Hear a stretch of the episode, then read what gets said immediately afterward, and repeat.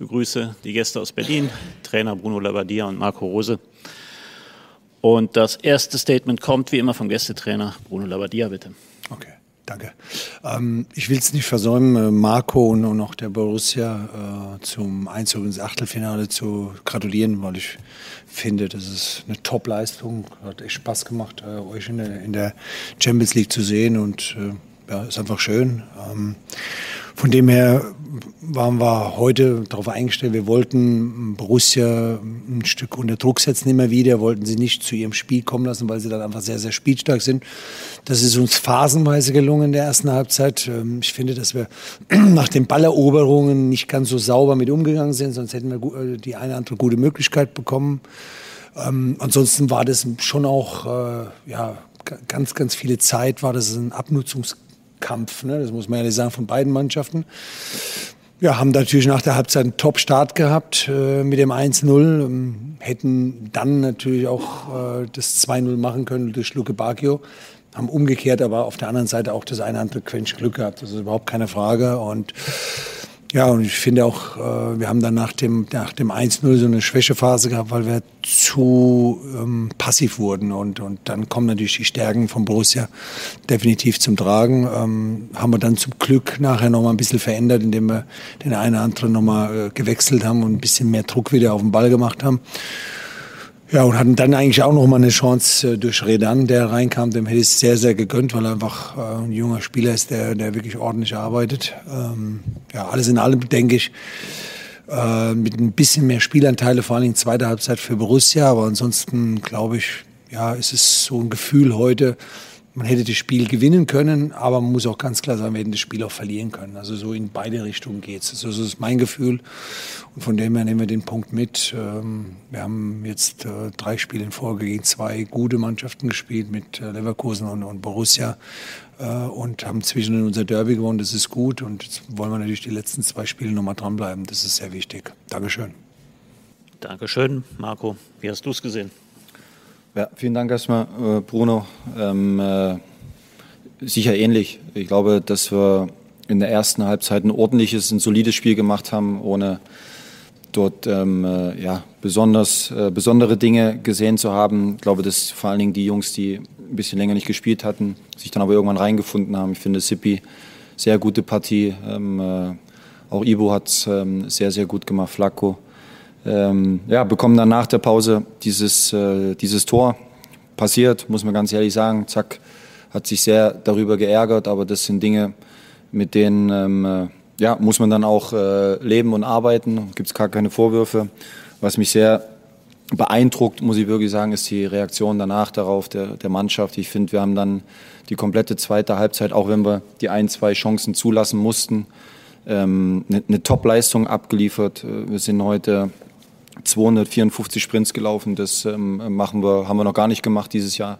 Ich denke, dass es vor allen Dingen, und das freut mich, eine Reaktion war auf, äh, auf die Partie in, in Madrid, mit der wir ähm, nicht zufrieden waren, was genau solche Dinge äh, betrifft. Wir haben heute mehr investiert in die Partie und das trotz der vielen Spiele, die wir haben. Und deswegen ist es ein bisschen schade, dass die Jungs sich nicht selber dann hinten raus noch dafür äh, belohnt haben. Und das das ist das Einzige, was ich ein bisschen anders sehe als der Bruno. Ich glaube, wir hätten das heute schon sehr verdient gehabt dann äh, hinten raus. Aber das ist ja, da bin ich sehr befangen, äh, ist, ja, ist ja klar. Jo, danke Marco. Und dann Fragen. Christian Hornung von der Bild fängt an. Marco, ähm, das Gegentor hast du schon angesprochen. Das war, glaube ich, das siebte Gegentor, das aus einem eigenen Ballverlust resultierte, dann in kurzer Folge dann zum Gegentor kam. Nimmst du sowas als Trainer in Kauf, weil du möchtest, dass deine Mannschaft äh, so Situationen spielerisch löst und die Bälle nicht lang wegkloppt? Oder wäre es in dem Fall mal sinnvoll gewesen? Ja, also wir, wir, haben jetzt viele Gegentore bekommen. Und ich merke das natürlich schon, dass wir nach jedem Gegentor, egal welches wir bekommen, machen wir die Themen auf. Ähm, äh, vor zwei Wochen war es, glaube ich, die Standardsituation, obwohl wir erst drei Standardgegentore in 17 Spielen bekommen haben.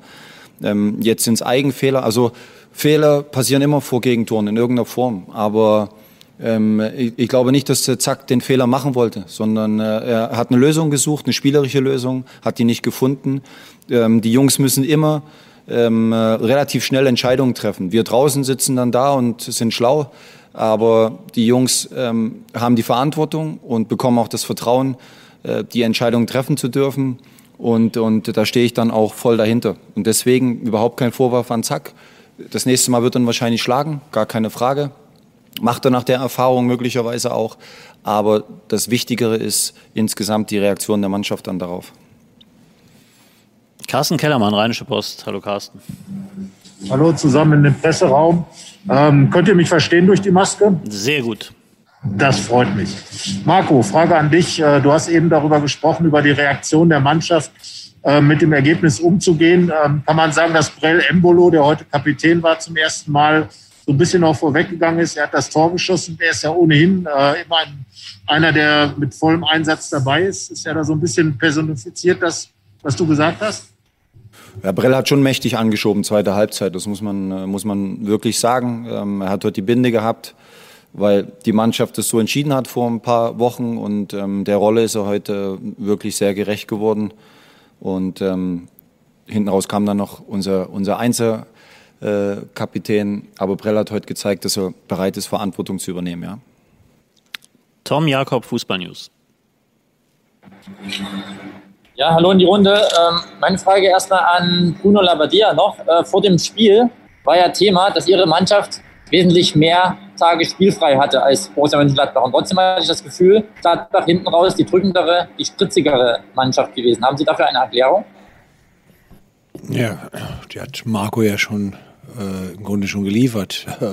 Borussia ist noch nie so viele Sprints gegangen wie heute. Ne? Also von dem her ähm, hat man einfach gesehen, wir haben auch viel investiert. Ich glaube, wir sind mehr Kilometer gelaufen als, als die Borussia.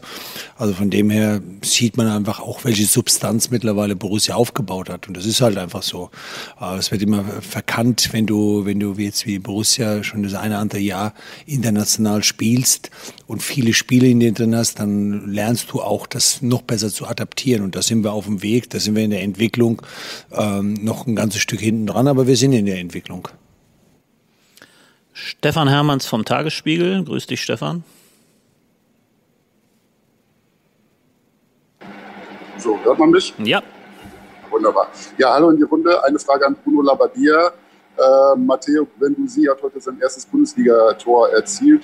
Können Sie generell was zu seiner Leistung heute sagen und zu der Bedeutung, die er inzwischen schon für Ihre Mannschaft besitzt? Danke. Er ist ein sehr spannender Spieler, weil äh, er, sag mal, für seine junge Jahren schon etwas mitbringt, was man normalerweise etwas später bekommt. Äh, einfach so eine gewisse Verantwortung, aber vor allen Dingen eins, äh, dass er jedes, jedes Spiel, egal wie klein das ist im Training, auch gewinnen will und das überträgt er. Das ist schon mal sehr, sehr gut. Äh, darüber hinaus ist er einfach ein wirklich ein sehr, sehr guter Fußballer, der einfach auch ein gutes Raumgefühl hat, technisch sehr stark ist ähm, und ähm, ja, das Tor ist jetzt, würde ich jetzt mal sagen, von meinem Gefühl, was ich bis jetzt gesehen habe, nicht unbedingt seine Spezialität. Aber wie er das gemacht hat, war klasse und das zeigt einfach seine Technik. Und ähm, ja, er ist für uns äh, schon sehr, sehr wertvoll.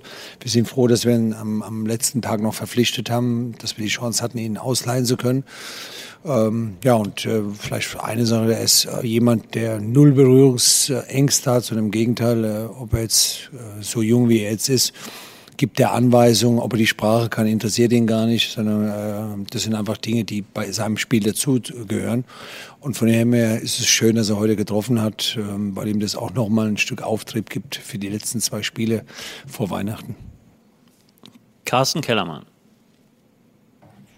Ja, nächste Frage an Marco. Ähm, vom Gefühl her als Trainer, äh, wie fühlt sich das an, wenn man äh, so viel Power noch von der Bank bringen kann? Du hast ja dann auch in zwei Schüben gewechselt das Lars eben schon erwähnt, äh, Thuram gekommen, Player gekommen. War so ein bisschen wie Mainz, wo du hinten raus auch nochmal richtig was reinwerfen konntest. Ihr habt das Spiel da noch gedreht, jetzt den Punkt geholt. Wie fühlt sich das als Trainer an, wenn man das Wissen hat? Ich glaube, das Tor haben wir ja gemacht ähm, äh, vor den Wechseln. Ähm, und wir haben auch in der Phase, als wir gewechselt haben, äh, kamen wir gerade richtig gut ins Spiel. Deswegen haben wir schon auch überlegt, was machen wir jetzt. Aber ja, es ist im Moment einfach äh, unabdingbar, viel zu rotieren, zu tauschen, den Jungs Pause zu geben. Und auch da weißt du nicht immer ganz genau, was bekommst du dann von denen, von einem Stevie Liner, der Nationalmannschaft spielt, hier jedes Spiel spielt. Ähm, aber selbst so ein paar Minuten Pause ähm, tun dann gut und die Jungs, die reingekommen sind, haben heute waren auch auf dem Punkt da, muss man wirklich sagen. Und insgesamt nochmal, das haben wir ja auch immer gesagt, sind wir froh, dass wir so zusammen sind, wie wir zusammen sind und das ist, ähm, das haut schon hin. Christian Hornung nochmal. Als Jan Sommer nicht im Tor stand, war das auch eine Frage der Belastungssteuerung. Äh, wir hörten irgendwas von Adduktorenproblemen. Ist da möglicherweise gegen Frankfurt auch äh, mit zu rechnen, dass er nicht spielen kann? Oder wie ist da die Lage? Ja, Jan hat Adduktorenprobleme und dann haben wir heute früh gemeinsam entschieden, dass das, äh, dass das keinen Sinn macht, dass er nicht bei 100 Prozent ist und wir vertrauen Sippi total. Sippi wird ja sicher auch im Pokal spielen in, in Elversberg. Und wenn das ähm, bis Dienstag noch nicht gut genug ist, dann wird Sippi wieder im Tor stehen. Wenn es passt für Jan, wenn er grünes Licht gibt, dann steht Jan wieder in der Kiste. Tom Jakob. Ähm, Stück wurde jetzt schon genannt, Marco Rose. Ich wollte nochmal auf Tobias Sippel eingehen. Der hat äh, nach 34, Minu äh, 34 Monaten heute sein Liga-Comeback gegeben. Er war auf dem Punkt da. Er, hat, er war im Fernsehinterview bei Sky ziemlich gelassen. Ist auch ein erfahrener Spieler. Ähm, ich gehe mal davon aus, als Sie ihm gesagt haben, dass er heute im Tor steht, er hat auch keine großen Jubelsprünge gemacht. Können Sie seine Leistung heute allgemein, jetzt haben Sie zwar schon was gesagt, nochmal zu einschätzen, dass er natürlich auch gegen Luke Bacchio zum Beispiel heute die Mannschaft im Team gehalten hat, mit dieser, also den Ball weggefaustet hat? Ja, sehr gute Leistung von Sippi. Hat äh, von der ersten Minute an äh, souverän gewirkt, ähm, äh, hat der Mannschaft Halt gegeben, hat, äh, hat die Bälle gefangen, die er ähm, zu fangen hatte. Beim Tor konnte er nichts machen. Und bei dem Schuss von Luke Bacchio, da stand ich jetzt äh, drin, den muss er dann schon auch haben. Also er war jetzt nicht ins Kreuzeck oder irgendwo hin, aber äh, nochmal, der, Sippi ist der Sippi. Wir wissen schon, was wir für einen starken zweiten Torhüter haben. Und noch hinten dran mit Max, guten dritten. Ich sehe keine Worte. Doch, Dirk Krümpelmann von der Bild. Dirk. Ja, hallo zusammen. Frage noch an Marco. Ihr habt ja jetzt noch drei Spiele bis Weihnachten. Ähm, siehst du eigentlich eine Chance, dass dann in dieser kurzen Weihnachtspause bis zum 2. Januar das Akku überhaupt wieder aufgeladen werden kann? Und wie gehst du davor? Machst du komplett frei oder wie ist da eure Strategie? Ja, wir haben dann ein paar Tage frei und die werden wir natürlich äh, nutzen und da werden wir bestmöglich äh, regenerieren. Also wir sind alle froh, wenn wir sehen, was um uns herum passiert, dass wir Fußball spielen dürfen. Und äh, wir sollten uns nicht so viel mit anderen Dingen, glaube ich, beschäftigen. Es ist viel im Moment, gar keine Frage für alle. Aber wir, wir dürfen spielen. Und ähm, das ist, glaube ich, das, das Allerwichtigste für jeden hier, weil wir noch wissen, wie es war, als wir nicht äh, spielen durften.